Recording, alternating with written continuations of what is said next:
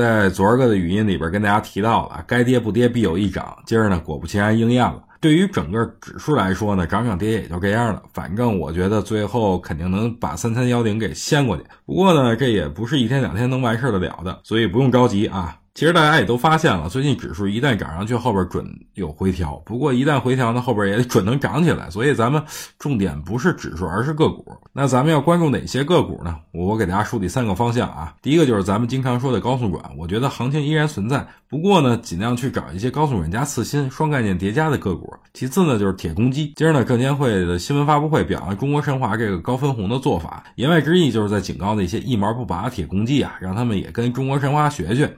所以所以我觉得后边铁公鸡估计也不能再继续吝啬下去了。最后呢，就是小市值的次新股，但尽量做短线。我们短线黑马昨天晚上出的股票呢，今天从跌板面到涨停，为什么这么猛呢？因为它不仅小，而且还新。